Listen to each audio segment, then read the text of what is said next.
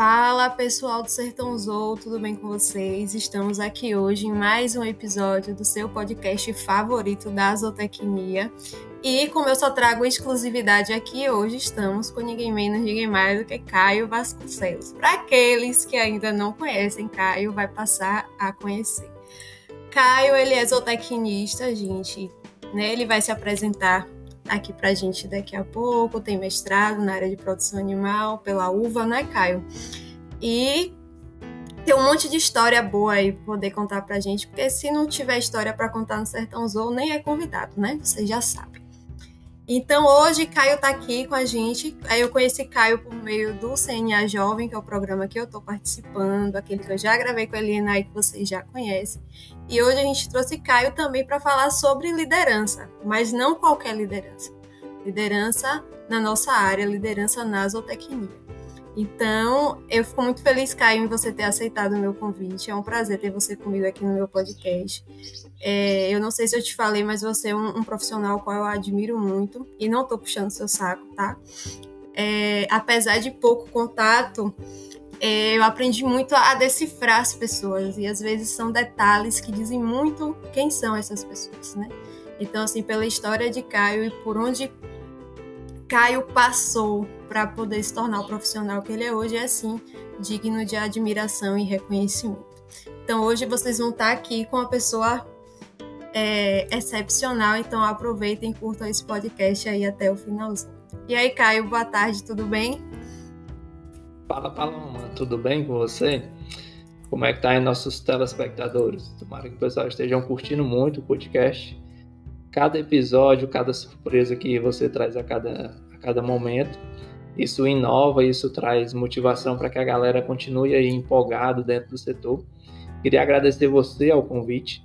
É, o prazer e a honra é toda minha, né? é você que me dá a honra de, de, me convidar e participar do podcast. E eu espero agregar aí aos ouvintes é, da sua plataforma e trazer um pouco de conhecimento para vocês. Tá bom, Paloma? Ah, com certeza, com certeza, vai sim. Então, para início de conversa, vamos lá, né? Caio, por que zootecnia? É a primeira pergunta que eu faço, porque é muito curioso, né? Hoje a zootecnia ela está mais difundida. Na, na, minha época, acredito que nós não somos, nós somos jovens, né? Não somos tão velhos assim. É, era ainda uma, uma profissão, uma, uma atuação um pouco que escondida, digamos assim. Então, por que zootecnia e como você se permeou aí por dentro da, da profissão, como você se descobriu, qual a sua área de atuação? E é sobre isso. Se eu fosse ser sucinto, eu ia dizer que zootecnista porque é a melhor graduação que tem, né? Mas para me contextualizar um pouco mais, a zootecnia entrou na minha vida por uma paixão que eu tenho pelo meio rural.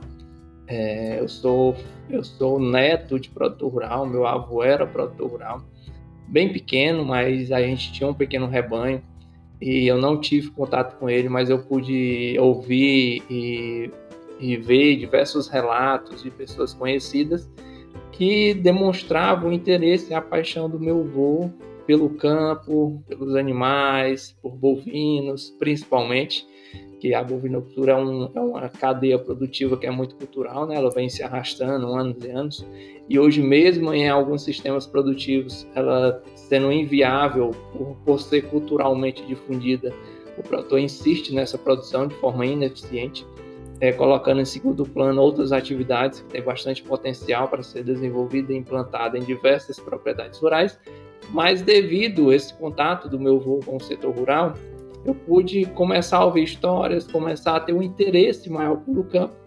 E quando eu fui prestar o, vestibular, é, eu, eu, moro, eu sou, não moro atualmente, né? atualmente estou morando em Brasília, mas eu sou da cidadezinha chamada Santana do Acaraú, que fica na zona norte do estado do Ceará, e a cidade que tem uma quantidade maior de recursos, de centros universitários, é Sobral, que fica em torno de, em torno de 40 quilômetros. Então, nunca tive assim condições financeiras, né, minha família, para arcar com o curso superior. E na, sempre, sempre tive interesse pelo meio rural, então eu prestei vestibular para o curso de zootecnia na Universidade Estadual Vale do Acaraú. É, foi impressionante porque ao longo do curso eu pude ainda mais me dedicar mostrar, é, perceber que o curso realmente tinha muito a oferecer.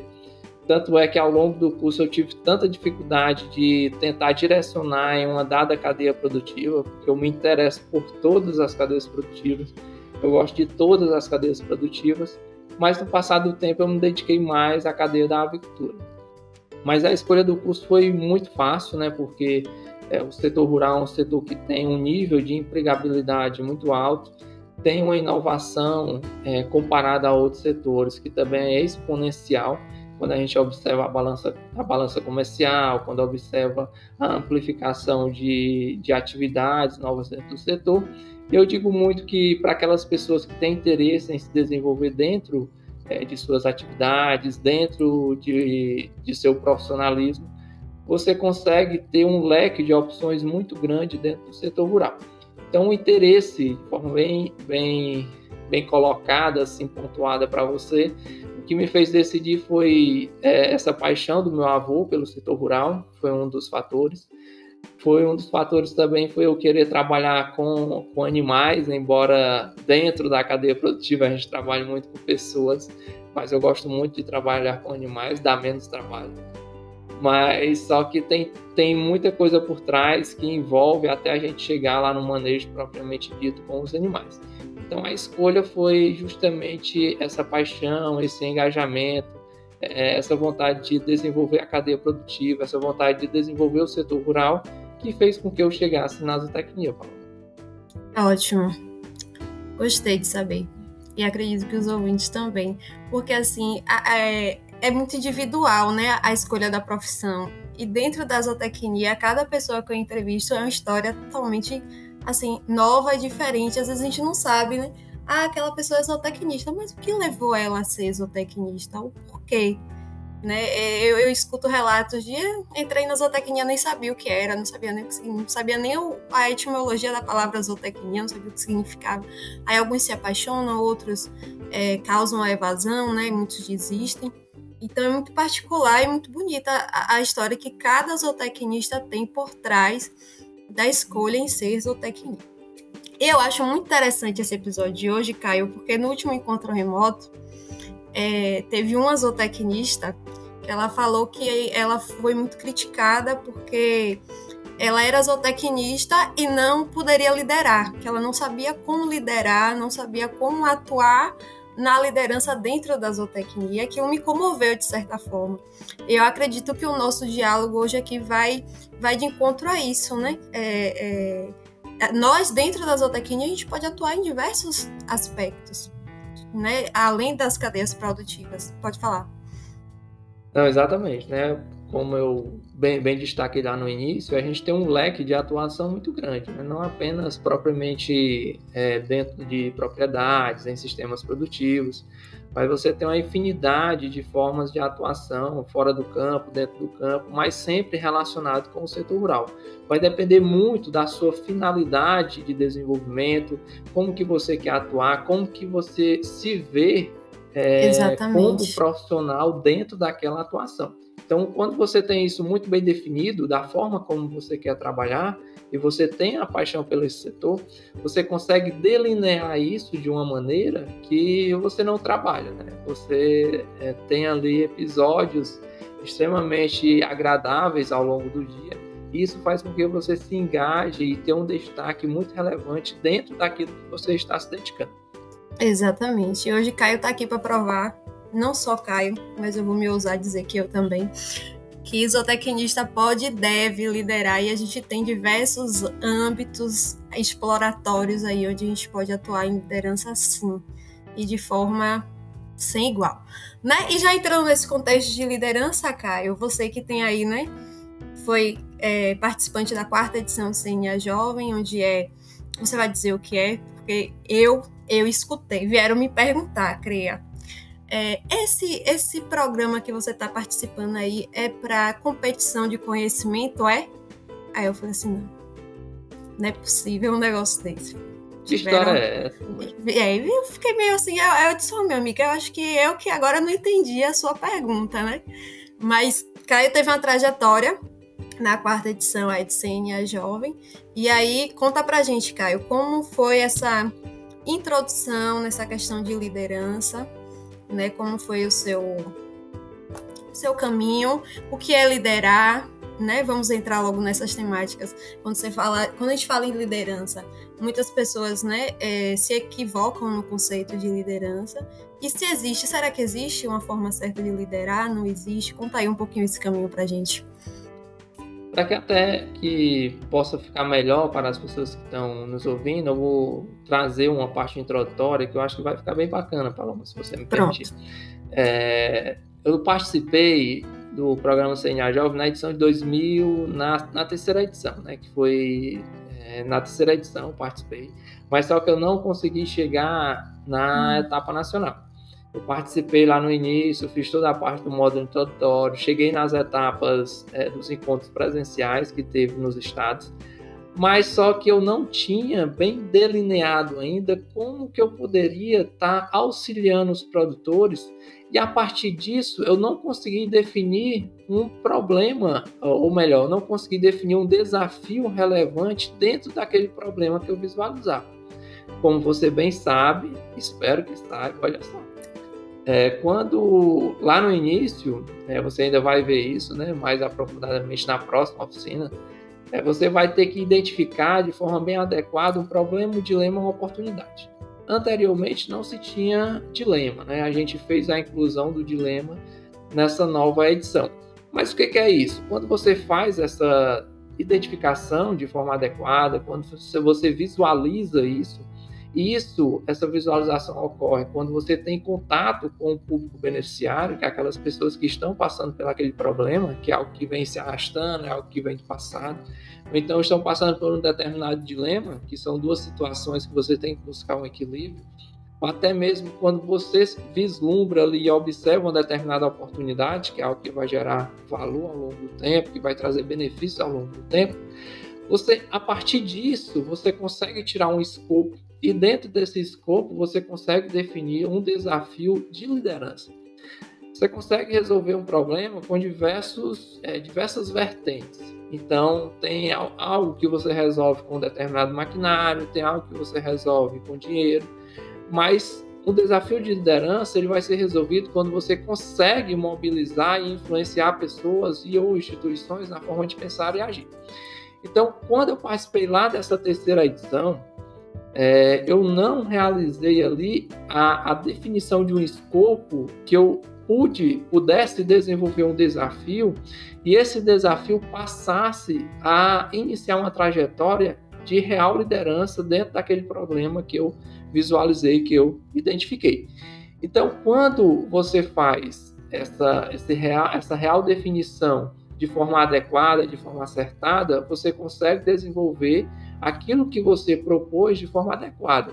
Então, por eu não ter é, me, me, deparado a, ter me deparado a essa situação e não ter chegado a algo conciso, concreto, eu acabei que não conseguindo ir para a etapa nacional.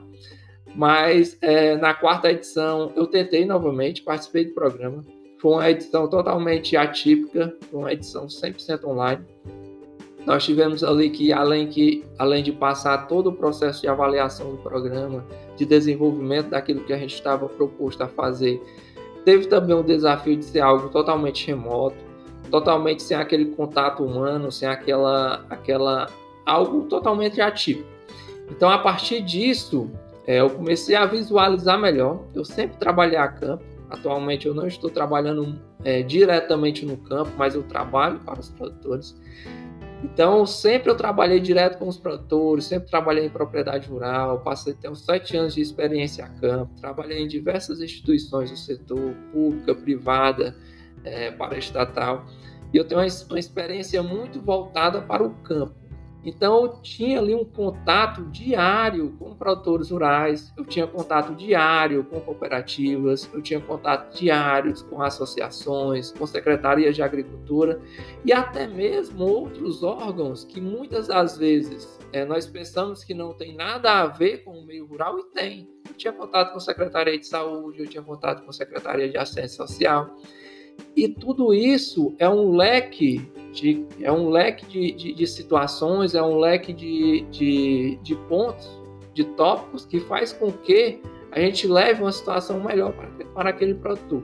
seja no âmbito produtivo, seja no âmbito de uma qualidade de vida melhor, seja até no âmbito de um assistencialismo, quando aquele produtor realmente precisa de um apoio maior.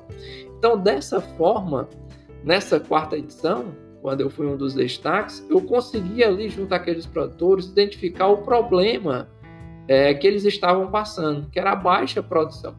Então, dentro de uma dada cadeia produtiva que era a avicultura. Através da identificação desse problema, eu pude delinear muito bem o desafio que eu ia trabalhar. E eu consegui identificar diversos desafios. Dentre aquele grupo de desafios, eu selecionei um, defini resultados esperados e aí eu consegui a trajetória dentro daquela proposta que eu esperava. Então, o programa CNA Jovem é, como essa colega lhe perguntou, não é um programa de formação, não é um programa que visa competição entre jovens. O programa CNA Jovem é um programa de desenvolvimento de lideranças. Não importa se você passou apenas pelo início do programa, se você chegou na etapa estadual, se você foi para a etapa nacional, mas ao longo desse processo, ao longo desse programa, ele objetiva fazer com que você tenha um desenvolvimento como pessoa e como líder.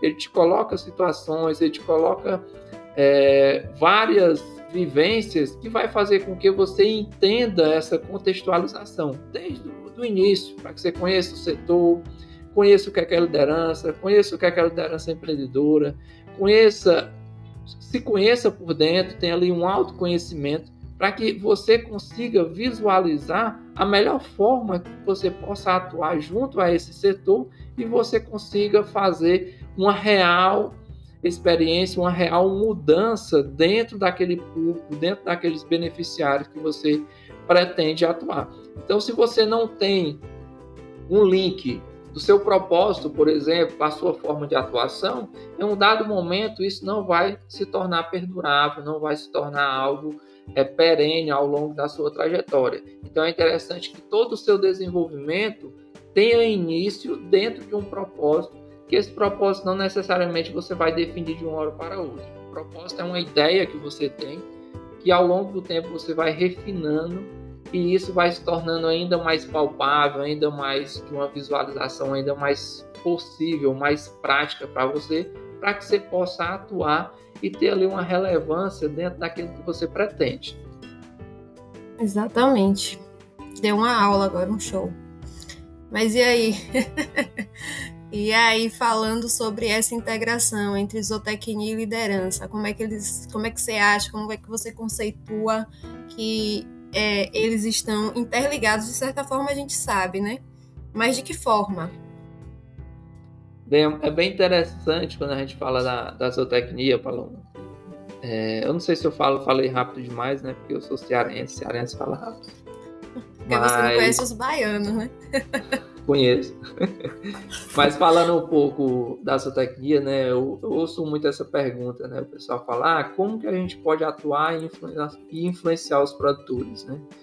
Eu acho que a forma mais fácil que você vai conseguir influenciar uma determinada pessoa seja um produtor, seja, seja algo que você tenha ali uma certa é, contato, uma certa influência, eu acho que vai ser quando você transmite para aquela pessoa a importância que dada mudança de comportamento vai trazer para, para ele naquele dado momento.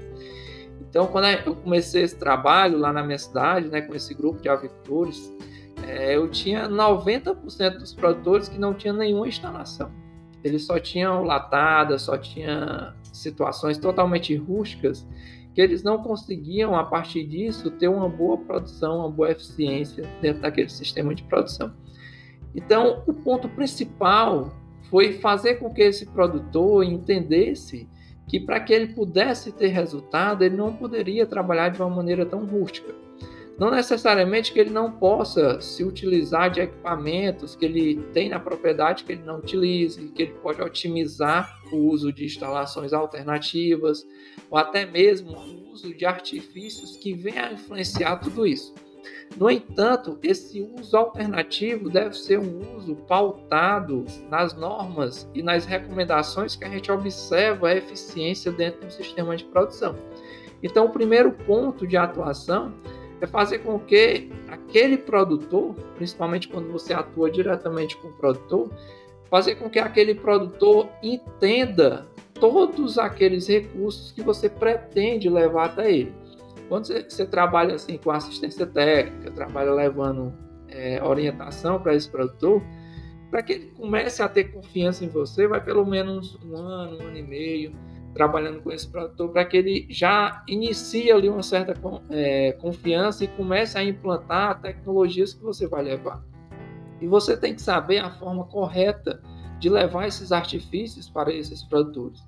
Então, no momento que você tiver munido de todas essas informações, tiver uma capacidade técnica adequada, logicamente, porque você não vai convencer, não vai influenciar uma determinada pessoa sem saber nada sobre um determinado assunto. Então, o primeiro ponto é ter, é ter conhecimento, é ter habilidade técnica, é ter uma certa experiência. A partir disso, você começa a demonstrar valor para esse produtor e aos poucos você vai influenciando a mudança tanto de pensar como também de comportamento daquele produtor. Eu tenho um caso bem interessante de uma, de uma produtora que eu atendi e essa produtora ela tinha uma vontade muito grande de ter, de ter uma avicultura. Ela tinha uma vontade muito grande de ter um galpão, de ter os animais dela. Mas o esposo dela não queria de forma nenhuma que ela tivesse. Ele gostava muito da parte de bovinos, caprinos, ele não gostava de aves. Então é, foi difícil convencer ele. Então passei praticamente um ano indo mensalmente na casa dessa produtora. E eu chegava lá, eu falava sobre saúde, eu falava sobre chuva, eu falava sobre solo. Depois de umas três horas, eu começava a questionar esse esposo dela. Rapaz, e se a gente melhorasse o galpão que você tem das aves? Se a gente fizesse um lote menor? Se a gente procurasse otimizar uma determinada ação? Então, eu sempre cheguei até o sentimento desse produtor nunca é, fiz nenhum posicionamento de, de fazer com que esse produtor implantasse no primeiro momento. Se no segundo momento ele não implantasse, eu iria desistir desse produtor. Eu fiz um trabalho de sensibilização. Eu comecei a sensibilizar esse produtor, a fazer com que ele entendesse essa forma de produzir totalmente diferente. E a partir disso, eu comecei a colocar uma sementezinha dentro da cabeça dele. Nesse momento, ele começou a, a ter uma virada de chave, porque ele visualizava que eu estava indo todo mês, mas só que eu não estava indo todo mês para me encher o saco dele, para ele construir uma instalação. Eu estava indo todo mês para me conversar com ele, para me saber como ele estava, como, como que estava a produção dos outros animais que ele tinha. E a partir disso, eu colocava pílulas relacionadas àquilo que eu queria. Então ele aos poucos ia cedendo, aos poucos eu convenci ele a ter uma instalação pequena e hoje, mesmo oito meses sem eu, estar mais conduzindo o projeto, é, esse produtor já tem um segundo galpão. Esse produtor que tinha uma total desconfiança da atividade, esse produtor que não acreditava na atividade. Então, a partir desse conhecimento que eu tinha dessa sensibilidade de eu entender por que, que aquele produtor não queria implantar aquela atividade naquele primeiro momento. E desse fato de eu levar conhecimento de forma pausada, entendendo o tempo do produtor, eu passei a ter uma influência sobre ele que ele começou a ter ali uma mudança na forma de pensar e de agir. Porque ele não tinha nenhum galpão, hoje ele tem dois galpões. Hoje ele, hoje ele conta a história dele e incentiva outras pessoas para entrar na atividade. E assim a gente foi começando é, através de algo que eu chamo de transmissão por inveja, onde a gente vai conversando o produtor, depois convence o segundo produtor, e a gente começa a dizer: Olha, você não vai, rapaz, produtor tal implantou, tá dando tão certo, tá conseguindo ter bom resultado. Aí aquele produtor, ah, ele colocou, foi? Como é que foi? Como é que tá? Então a gente começa a ter uma transmissão por inveja. E a partir disso, você começa a influenciar toda uma cadeia produtiva na mudança de pensar e também de agir de um produtor apenas. Então, a forma como você vai levar esse conhecimento, a forma como você vai levar esse entendimento, seja do, é, da maneira profissional, seja até no seu lado pessoal, para que você consiga construir relacionamentos, consiga é, ter ali boas amizades, você tem que entender como que aquela pessoa pensa em relação a determinados temas, para que você consiga, é, nesse contexto, é, é, entender por que, que ela age de uma determinada forma, mesmo você pensando que aquela forma é errada. Algo por trás está acontecendo que ela age daquela maneira. Nesse caso desse produtor, o que era? Toda vez que ele comprava um lote de pinto ou então de pitanhas, todos os animais morriam. Então aquilo acabou que criando um trauma para ele, que ele não queria mais saber disso. Então eu desconstruí toda essa visão que ele tinha em relação àquela cadeia produtiva. A partir dessa desconstrução, eu comecei a sensibilizá-lo a iniciar um processo do zero. Então a partir disso, ele zerou, vamos dizer que ele zerou o pensamento que ele tinha em relação àquela atividade e a gente foi aos poucos construindo algo, uma, uma amizade, construindo é, um grau de confiança que ele começou a me ouvir, começou a implantar algo é, que ele não fazia, começou a me ligar, cara, eu tô doido para fazer isso, será que dá certo? Então começou a ter mais dúvidas, comecei a influenciar filhos de produtores, tinha, tinha uma produtora que eu ia atender ela, que ela tinha uma netinha de, de 8 anos, e no dia que eu ia fazer a visita, a netinha dela não queria ir para aula, que ela queria estar tá lá para ouvir o que era que eu tinha para falar. Então isso é muito contagiante, né? A gente vê que consegue influenciar. E essa netinha tomava conta da atividade toda, ela que botava ração, ela que coletava ovo, ela queria fazer tudo, só não fazia a ração porque enfim é muito pesado para uma criança. Mas esse fato de você buscar entender o que é que acontece com aquela pessoa, o que é que acontece com aquele benefício, com aquele público beneficiário, para que você logo depois inicie um processo de sensibilização, esse, Paloma, é o ponto que eu considero crucial no momento que você pretende atuar como líder dentro de uma, dentro de uma cadeia produtiva, dentro de um segmento, dentro de algo dentro da sua vida. É você entender aquele contexto, entender por que, que aquele público beneficiário, que aquela instituição chegou naquele ponto de pensamento, e a partir disso você desconstruir essa visão e a partir do seu conhecimento técnico você levar algo que venha a contribuir nesse processo de desenvolvimento. Então, o desenvolvimento de um líder é algo que você não vai ser líder para a vida toda, você vai ser líder em um determinado período de tempo, em uma determinada circunstância. Então, isso vai fazer com que você consiga levar melhorias e mudar, integrar, buscar ações que venham a beneficiar ali aquilo que você pretende atingir. Então, é de uma forma bem, bem didática, bem simples, que eu construí agora aqui na minha cabeça, eu creio que seja isso, Paulo.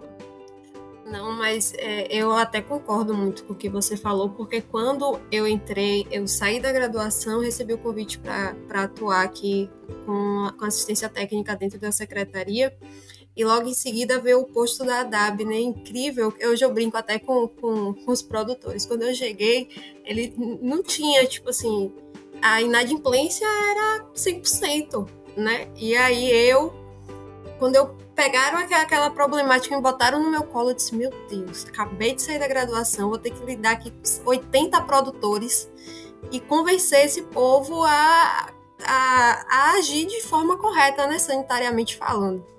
E, e na, na questão da produção também. E essa, essa questão da sensibilização, ela, ela é crucial. Porque se você você pode ser o melhor profissional do mundo. Se você chegar dentro de uma propriedade e querer impor alguma coisa, você não vai conseguir nada ali. Tanto na área é, vegetal quanto na área animal. A gente aqui, com políticas públicas, era quase inexistente também o nível de, de aceitação. Ah, por trabalhar no meio público, né? Aí vinha aquela questão assim: ah, mas Fulano me prometeu tanto e não cumpriu, por que eu vou acreditar em você? Né? Então, o nível de. A gente tinha 3% de agricultores e produtores acessando políticas públicas, hoje a gente tem 70%. Né? E eles ficam questionando assim: ah, quando mudar a gestão, o que, é que a gente vai fazer? Porque aquela velha politicagem, né? Muda a gestão, muda funcionário.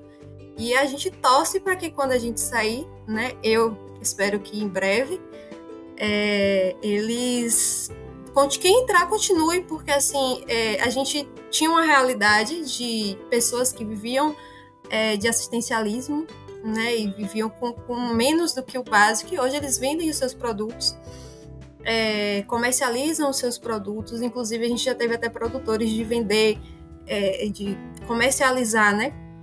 Em, em Salvador, em, em, outros, em outras redes comerciais. A gente agora está implantando o CISB, porque eu atuo também como uma equipe multidisciplinar no sistema de, de inspeção municipal. A gente está tentando implantar o CISB aqui agora via consórcio. Então, assim, é, é, eu senti muito isso quando eu comecei a atuar na assistência técnica não, não, quem é você, quem é você. E tem muita coisa enraizada dentro dos produtores que, se você não for psicóloga, socióloga, historiadora, além de ser zootecnista, independente da profissão que você seja, se você não souber dialogar e conversar com essas pessoas, não vai. Eles já estão bloqueados. Se a gente chega impondo qualquer coisa sem sequer fazer essa sensibilização, como você bem falou, o bloqueio ele aumenta totalmente, totalmente. Então, assim, Hoje eu tenho 80 dos meus produtores da ADAB, né? Ciclano. A gente agora começou aqui com o projeto de inseminação artificial em parceria com a Conafé. E quase que 100% dos agricultores com, com produção vegetal vendendo e tirando sua renda e vivendo tranquilamente bem com sua produção própria, né? A gente desmistificou muitos conceitos. Eu brigo muito com um colega meu que ele ainda, ele é agrônomo, ele pet pau ele, ah, Paloma, porque você. Eu disse, não, rapaz, conhecimento é vida, valer, que você vai entender o que eu tô querendo lhe dizer. Porque ele vem com, com, com os conceitos prontos e quer internalizar aquilo dentro do, do, da mente do agricultor. Diz, rapaz, separe, que isso não é assim, ó, e depende de muitas coisas, depende do sol, depende da chuva, depende da boa vontade, depende da semente, não é assim. Ele. E outra, briga... Ah.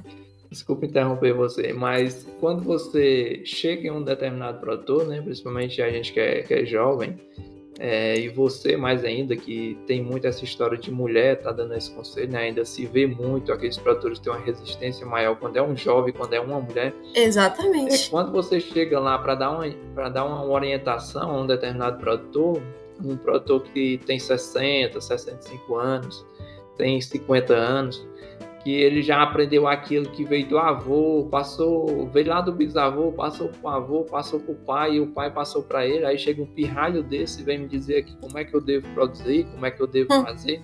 Então, se você não tem a sensibilidade, a umidade de colocar ali seus seis anos de faculdade debaixo do braço, e chegar lá bem humilde para que você e aprender com ele sensibilizar primeiro. com esse produtor, você não vai conseguir fazer nenhum tipo de trabalho. Eu ia produtor, eu fazia, é, eu tenho graduação em zootecnia, eu tenho mestrado em produção animal, tenho uma especialização em liderança, tenho sete anos de campo.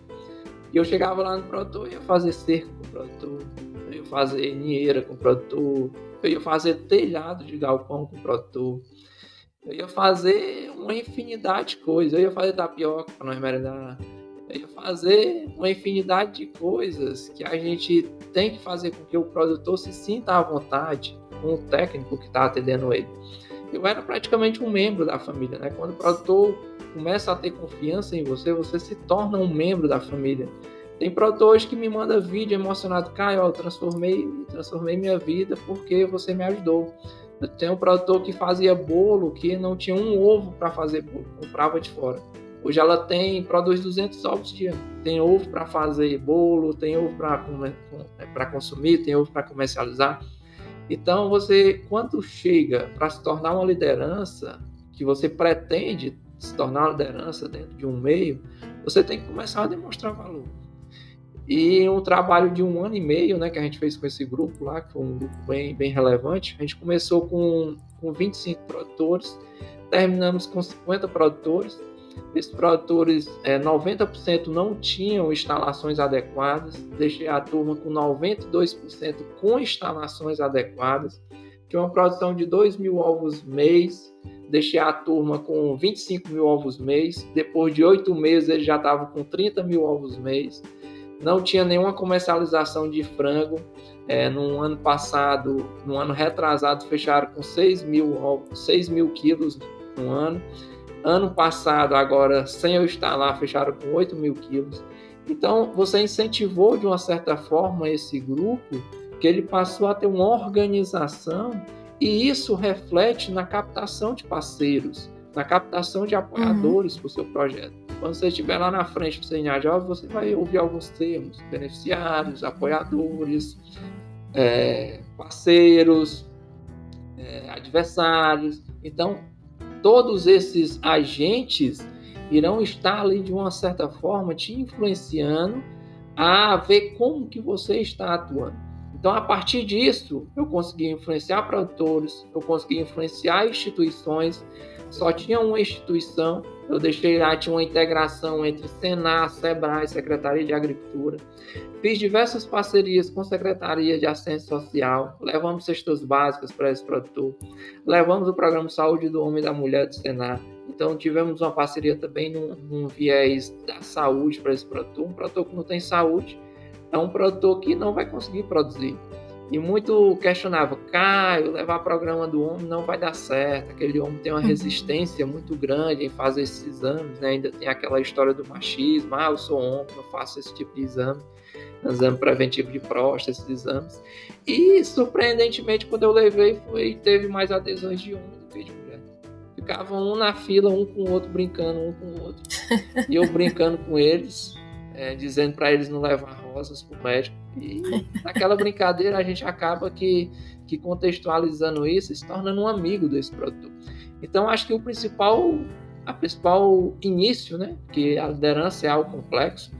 Eu acho que a, a Paloma está só iniciando a pensar isso. Talvez ela hum. ache que seja algo complexo, é porque ela não chegou ainda nos próximos passos. Mas a liderança é algo bem complexo, que você não vai da noite por dia é, da noite para o dia, está entendendo todo esse processo. Então é algo que é, que é uma construção. Até o governo do estado eu consegui influenciar a partir de um único produtor que eu comecei a influenciar. Nós tivemos a captação de um entreposto né, para ovos e também de um abatedouro para frente. Então aquele produtor que produzia de forma bem tímida lá no interiorzinho da minha cidade, a partir da implantação desses dois equipamentos, ele vai conseguir produzir uma pessoa lá na capital, um conterrâneo, vai poder olhar para aquela embalagem e dizer, olha, esse ovo, esse frango vem lá da minha cidade. Então a gente acaba que gerando valor não apenas para aquele produtor, uma geração de renda, mas também acaba gerando valor gratuito para uma publicação do próprio município, um marketing gratuito para o município. Então tudo isso está contextualizado dentro de diferentes níveis de atuação. A partir daquela forma como você tratou o produtor, a partir daquela forma como você leva a informação para aquele produtor, a partir de uma dada abordagem, que aquele produtor vai começar a se sentir sensível com aquilo que você coloca, e com isso você é, tem ali uma certa margem de ir levando aos poucos tecnologias diferentes para que aquele, aquele produtor tenha resultado. Será que faz sentido eu levar para o produtor um entreposto, querer que ele produza para o Estado, se o produtor não tem nenhuma instalação adequada? Faz sentido eu fazer com que o produtor tenha tudo automatizado, se ele nem, não tem nenhum um, um, um comedouro, um bebedouro alternativo que está ali atendendo a necessidade?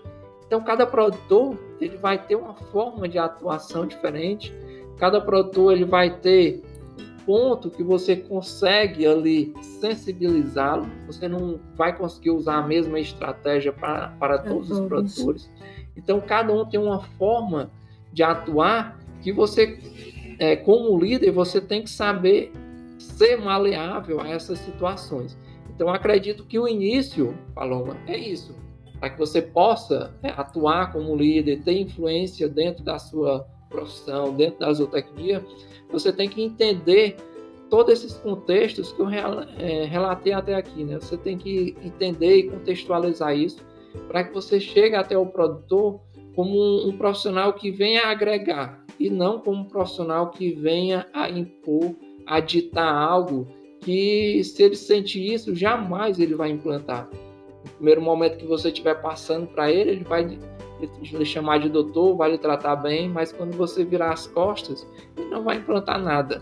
Ele não vai ter nenhum respeito pelo aquilo que você fez a condução ali é, para que ele pudesse ali ter uma mudança em um dado comportamento, em um dado manejo, uma dada atitude que ele estivesse ali é, realizando é, naquele momento.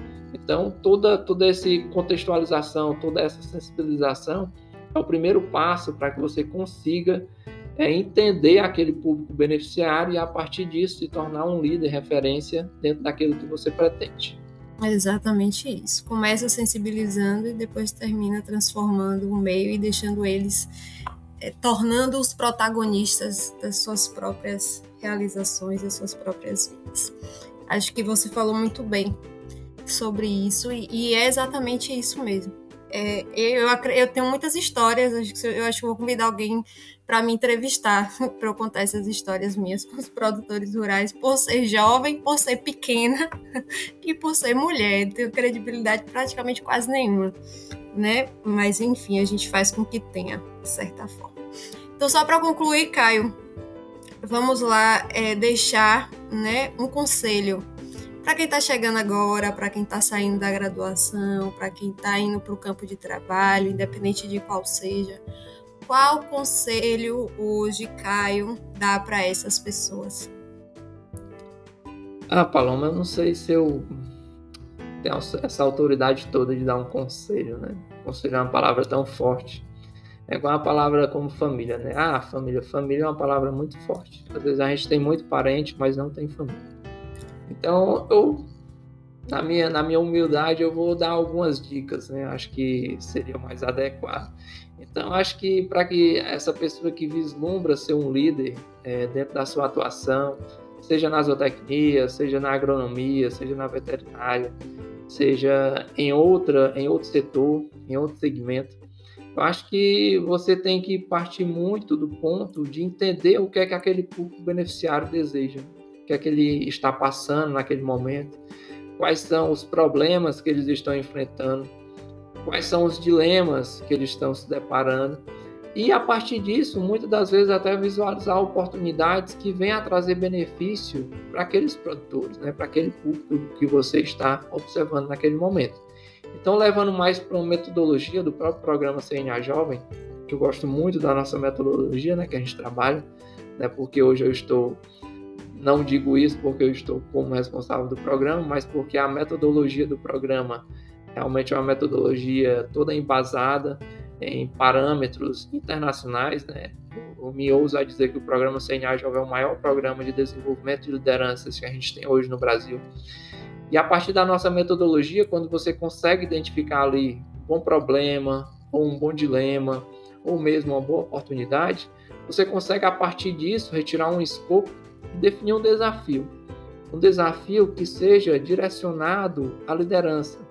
Então, quando você pretende ali ter um, um, raciocínio, ter uma atuação relevante como líder, você tem que ter esse domínio, né? Você tem que saber visualizar, você tem que saber sentir aquele problema daquele produtor, você tem que saber é, ver como que você vai definir esse desafio para que seja realmente algo que vai influenciar e mudar a forma de, de agir e pensar daquelas pessoas.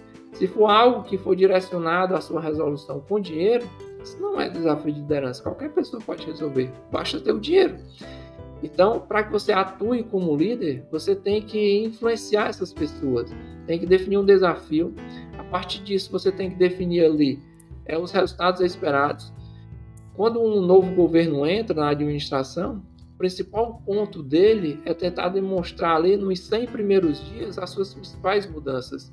Então você tem que definir resultados esperados que vêm a pegar no laço realmente aquele produtor. Né? Você tem que definir ali resultados esperados por curto prazo, por médio prazo, por longo prazo. E a partir disso, aquele público beneficiário ele vai realmente lhe tratar como líder, vai considerar um líder em virtude da condução de todo esse processo que você está fazendo. nesse processo você também vai ter adversários, vai ter beneficiários, vai ter apoiadores, vai ter seguidores, mas você também vai ter adversários. Aí vocês devem pensar, nossa, caiu adversários? Como assim? Estou fazendo algo bom e eu vou ter adversários? Acho que vai.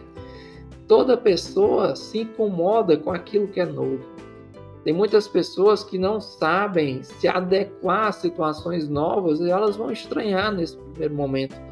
Você tira aí o exemplo de vários setores públicos. Tem vários setores públicos que tem pessoas que estão há 30 anos, 40 anos, e quando chega uma pessoa recém-formada, chega uma pessoa nova e começa a ter é, uma mentalidade diferente, começa a implantar algo diferente, começa a ter boas ideias, muitas das vezes aquelas pessoas que estavam acomodadas, elas passam a ali olhar de uma forma diferente, ali olhar de uma forma que você tivesse ali querendo ocupar o lugar delas. Muitas das vezes você só está querendo levar uma transformação para que aquela situação seja mudada, seja alterada e que se tenha ali o melhor resultado de tudo isso. Então, a partir disso, você trabalha em uma solução, você inova, você traz algo novo, não traz mais do mesmo, porque mais, dos, mais do mesmo nós já, estamos, nós já estamos fartos.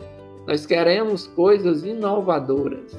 Nós teremos coisas inovador, não necessariamente é drone, não necessariamente é tecnologia.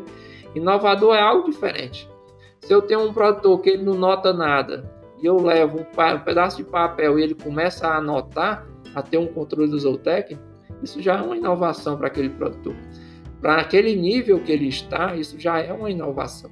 Então, tem que se pensar em algo a mudar é, a atitude daquele produto.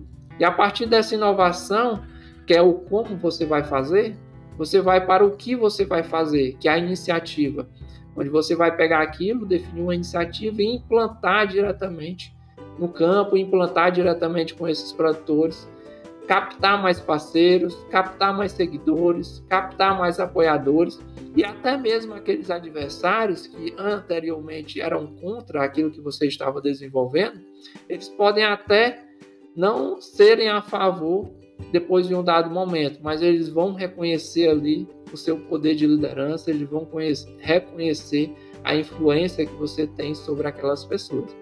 Então é interessante que toda essa contextualização toda essa sensibilização, toda essa forma de abordar os produtores dentro da sua área de atuação é basicamente o que vai definir a forma que vai fazer com que você se torne um líder bem visto, que você se torne um líder bem quisto e isso traga resultados relevantes. A partir do momento que você gera valor através de todas aquelas suas atuações, você começa a ser visto de uma forma diferente. E esse trabalho vai te trazer inúmeras outras oportunidades. Como eu falei para vocês lá no início, eu participei da quarta edição do programa, fui um dos destaques da quarta edição. É, fizemos uma missão técnica. Anteriormente eu nunca tinha andado de avião. Quando eu ganhei a missão técnica, foi a primeira vez que eu andei de avião. É, a partir disso, eu recebi uma oportunidade de vir trabalhar em Brasília. Atualmente, eu estou como assessor técnico do sistema CNA Senar e nesse período eu estou como responsável do programa. Então foi uma realidade totalmente diferente, mas aquele único produtor que eu influenciei lá atrás, que eu falei para vocês, foi o produtor que fez com que eu chegasse até aqui.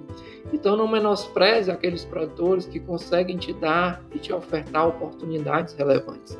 A partir daquelas pequenas mudanças de atitudes, é que você vai conseguir demonstrar valor ao longo do tempo isso vai ser acumulativo. Você começa a demonstrar valor dentro de uma comunidade, isso vai passar para duas comunidades, isso vai passar para uma cooperativa, que vai passar para um município, que vai passar para um estado.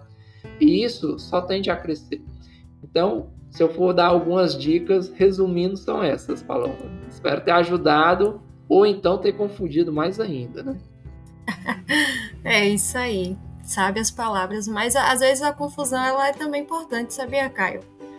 É, ajuda a né? gente chegar a dar... e não trazer uma confusão, não tem é... como você criar inquietude. E se você não tem inquietude, você não tem ânimo para desenvolver algo. Exatamente, exatamente. Então é isso, gente. Eu acho que foi muito importante todos os pontos, todas as palavras que foram descritas aqui, né? Ser líder não é fácil, mas é muito prazeroso. Eu diria que saber liderar, quando você sabe liderar, se torna fácil ser um líder né? É, eu sou suspeita para falar porque eu estou vivendo essa experiência. Inclusive ontem eu escutei o, o assim, escutei, escutei e assisti ao vídeo do Ximenes e rapaz, se eu já estava apaixonada antes por um processo, ah, depois do que o Ximenes falou ontem, a gente se apaixona ainda mais. Ontem? Ah, tá, teve, Caio. Tava ontem. nem sabendo. então, é, é sobre isso, né? Se apaixonar pelo processo, saber identificar o seu propósito, saber o que é uma quer ser líder, como liderar, de que forma liderar, porque uma forma certa não tem, para cada caso é um caso, para cada público é um público, para cada desafio uma solução. Né? Então, eu acho que, que hoje o que eu, eu vou ter, hoje é difícil terminar esse podcast, porque quando a gente vive o processo, a gente se emociona um pouco, sabe? E, e uma, um, um ponto do meu propósito é justamente poder transformar a vida das pessoas por meio da educação, de uma educação bem feita, de uma educação que toque, que cative e que faça com que as pessoas sejam protagonistas sim da sua vida, naquilo que elas se propõem a fazer e fazer da melhor forma possível. Então a gente termina hoje esse podcast dizendo para você: seja protagonista da sua vida. E o pipeline da liderança, o primeiro ponto do pipeline da liderança é ser líder de si mesmo. Então, se a gente não é líder de si, como que a gente vai conseguir liderar os outros? Né? Então, obrigada, Caio, por estar aqui nessa tarde comigo. Foi um prazer ter você. Aprendi muito também, acredito que vou aprender ainda mais durante a convivência, durante o propósito. E a todos vocês, muito obrigada. Aguardem que vem muito mais gente boa aqui para falar com vocês, certo? Essa semana a gente está cheio de novidades no Sertão Zou. Vai ser uma maratona aí, eu espero que vocês gostem. E fiquem com Deus e um abraço no coração de vocês. Caio, muito, muito, muito obrigada. Paloma, eu que agradeço, viu? Ficar à disposição sempre quando você precisar. Espero que eu tenha trazido uma luz ou então apagado todas as outras para o pessoal que estão nos ouvindo. Mas essa inquietude, como eu falei, é algo bem interessante, né? Algo que a gente, quando a gente está inquieto, a gente está ali em busca de sempre aprimorar, justamente até mesmo o propósito, né? O propósito ele é refinado ao longo do tempo. Até hoje eu ainda refino meu propósito. Meu propósito tem muito a ver com a mudança e transformação de vida de produtores, mas através da integração. Integração de pessoas, integração de instituições, integração de formas diferentes de atuar. Tanto é que o meu projeto lá, a minha iniciativa lá no CNAJ foi integrar diferentes instituições é, do meio rural com o objetivo comum de fortalecer os produtores rurais. Era, um projeto, era uma iniciativa chamada Interagro. Então, a partir disso, a gente conseguiu diversos formas de atuar junto a esses produtores. Isso fez com que a gente tivesse uma relevância junto a eles. Então agradeço o convite, Paloma, parabéns pelo podcast, uhum. parabéns aí pelos convidados, né? Um amigo meu, dois amigos meus já passaram por aqui, né? Lucas, foi, foi. O Lucas, Lucas passou por aqui não ainda? Lucas ainda não. Lucas, Jerry, Lucas vai passar. Você só falou com ele, mas ele vai passar. Lucas é cabra bom. Vai passar. E a Elianai Trindade, que também é uma amiga minha. E eu acho que eu sou um amigo dela. Eu acho, né? Eu não sei. tá bom? Mas é muitíssimo sim. obrigado. Muitíssimo obrigado pelo convite e fica à disposição, tá?